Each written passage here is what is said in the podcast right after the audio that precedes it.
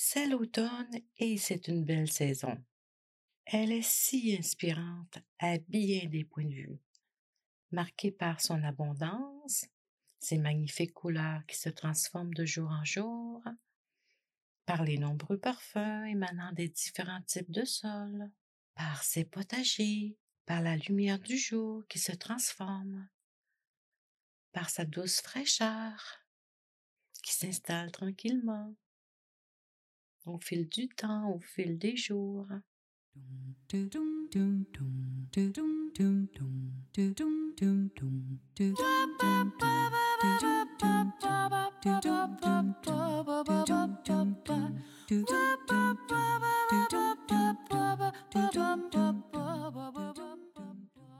L'automne, c'est la saison du changement, de la transformation et de la transition vers autre chose.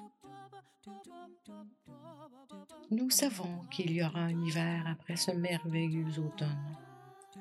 Pour certains Québécois, cela signifie enfermement, pelletage, culbute sur la glace, quelques fractures pour certains, température incertaine, déplacements difficiles. Mais pour d'autres, l'hiver signifie plutôt activité à l'extérieur, sport de glisse, chocolat chaud et chaleur du feu de foyer.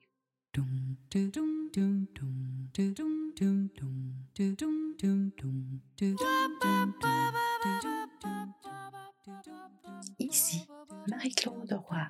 Il me fait plaisir de vous présenter l'épisode 04 du podcast Vivre en pleine conscience.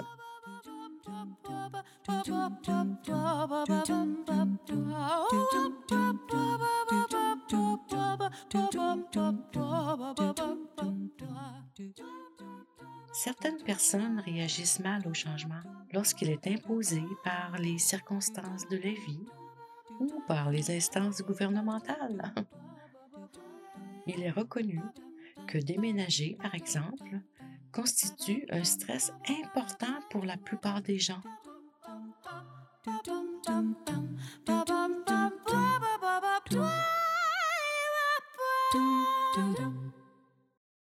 Pour les 55 ans et plus, là, vous vous souviendrez peut-être à quel point les gens réagissaient avec agressivité envers le gouvernement lorsque celui-ci a imposé le port obligatoire de la ceinture de sécurité en voiture. J'étais assez jeune à cette époque, mais je me souviens de la résistance des conducteurs, malgré qu'il était prouvé que les chances de survie en cas de collision augmentaient de 50% avec le port de la ceinture de sécurité. Donc, euh, le gouvernement était devenu un vrai dictateur pour les, les résistants. Mais combien de vies ont été sauvées suite à cette loi? Nous n'avons pas de chiffre exact, mais on dit que plus de 2 millions de vies auraient été sauvées sur le plan international depuis cette mesure. Hum Quand même, hein?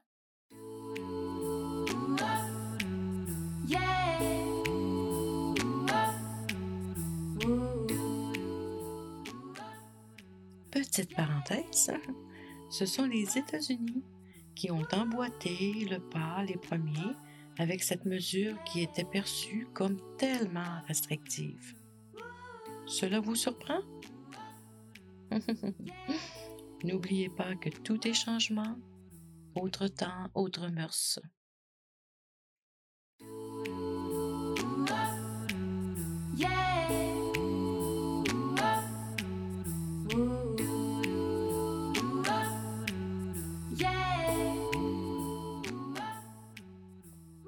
Sommes-nous si résistants au changement?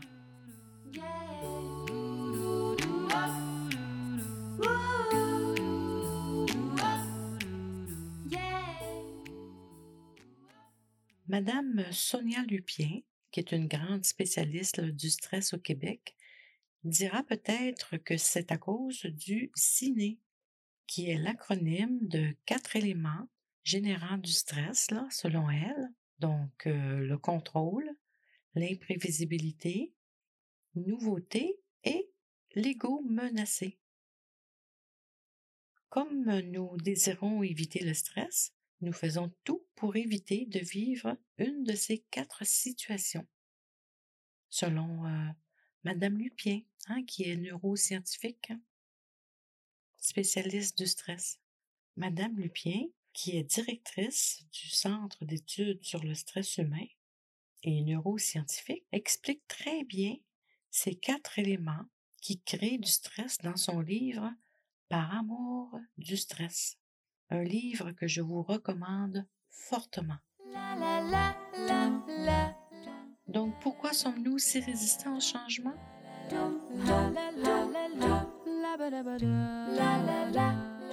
Bon, peut-être qu'un psychothérapeute dirait euh, que cette peur du stress est due à nos blessures d'enfance et que nous cherchons à maintenir un milieu de vie stable, prévisible, sécuritaire, qu'on se protège du changement qui pourrait générer de l'inconfort ou réveiller certaines blessures.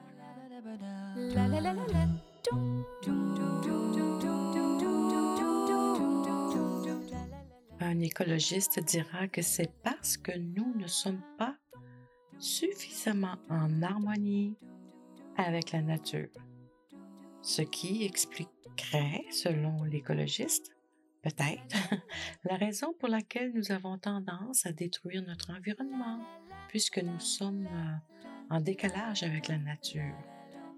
Nous cherchons à être statiques alors que la nature, elle, elle est toujours en mouvement.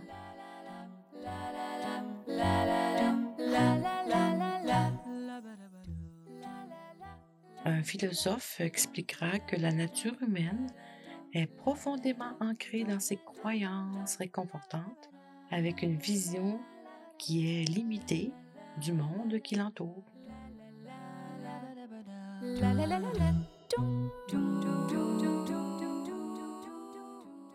Le scientifique lui dira que c'est par manque de raisonnement et de connaissances empiriques et qu'il faut absolument demeurer ouvert aux différentes hypothèses, sinon nous risquons de passer à côté de quelques découvertes.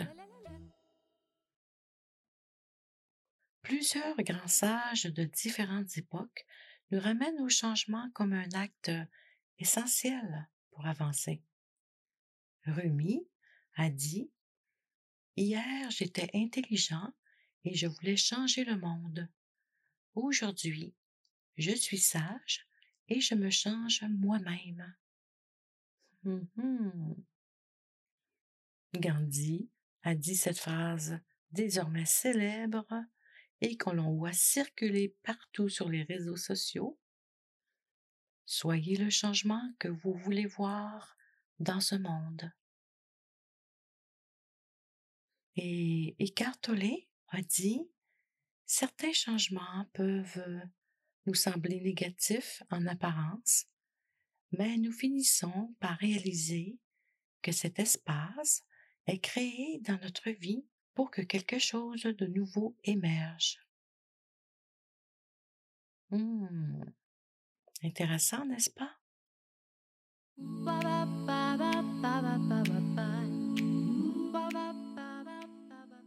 Donc le changement est vénéré par certains et redouté par d'autres. Cette résistance au changement viendrait-elle de nos mécanismes de survie, de notre tendance naturelle à demeurer dans notre zone de confort? Hmm. Bonne question, hein? Ces grands enseignants qui nous ont révélé que le changement est nécessaire pour avancer, évoluer, se développer. Eh bien, par quel chemin ont-ils passé? Avaient-ils ou ont-ils un cerveau différent du nôtre?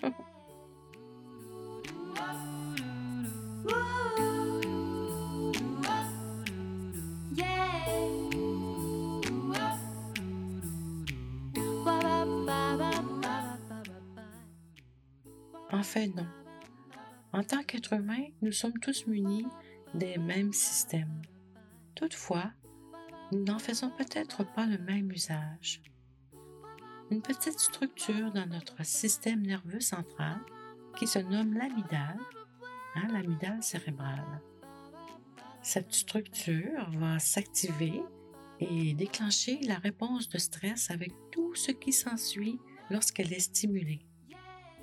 Qu'est-ce qui la stimule? Bien, le danger.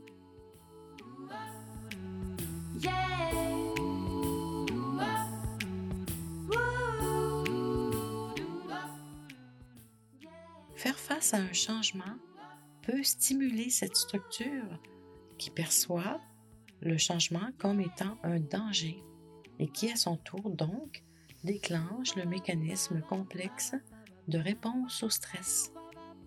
Sonia Lupien nous fait savoir qu'il y a deux types de stress. Donc le stress absolu et le stress relatif.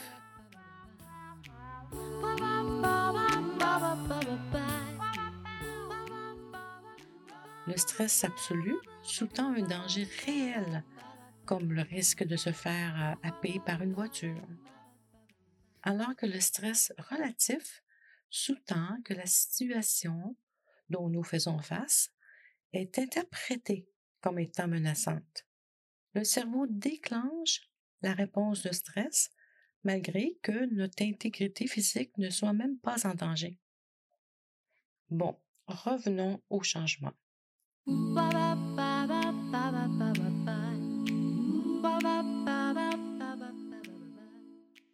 Donc, le changement peut correspondre à deux des éléments pouvant engendrer le stress. Le ciné, là, selon euh, Sonia Lupien. Donc, ces deux éléments sont la nouveauté et le manque de contrôle. Donc, le changement est lié à la nouveauté et le manque de contrôle. Certaines personnes aiment la nouveauté, ce sont celles qui sont portées à voyager, par exemple. La nouveauté, bien contrôlée, peut être agréable dans ce cas. Mais ce même voyage, avec une perte de contrôle totale, va sans doute devenir infernal. Mhm. Je voyage depuis plus de 20 ans en milieu nordique pour le travail. Et malgré que je sois habituée à ces horaires de vol instables, à la météo incertaine qui perturbe sans cesse nos déplacements, mais je vis encore ce petit pincement au cœur lorsqu'on m'annonce que je ne peux finalement pas partir comme prévu. Je sais que je vais partir, mais quand? Non. Ça, je ne le sais pas. Donc, perte de contrôle de la situation, ce qui génère donc du stress.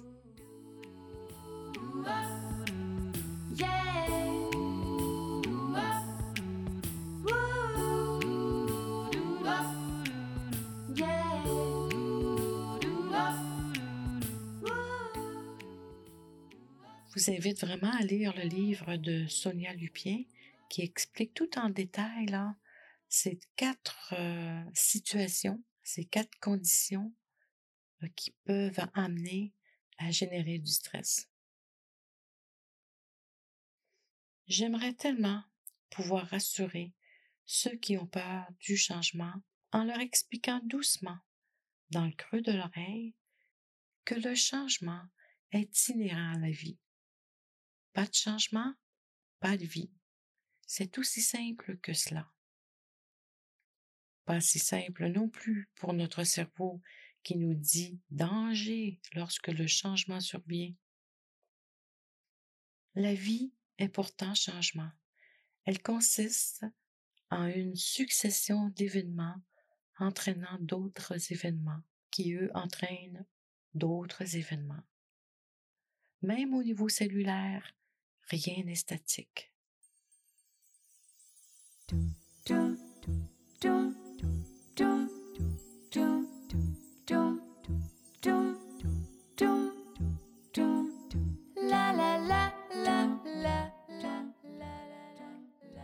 pourquoi pas accepter cette situation et de vivre avec? Et préparons-nous, car bientôt, ici au Québec, nous devrons faire face à un autre changement, le changement d'heure.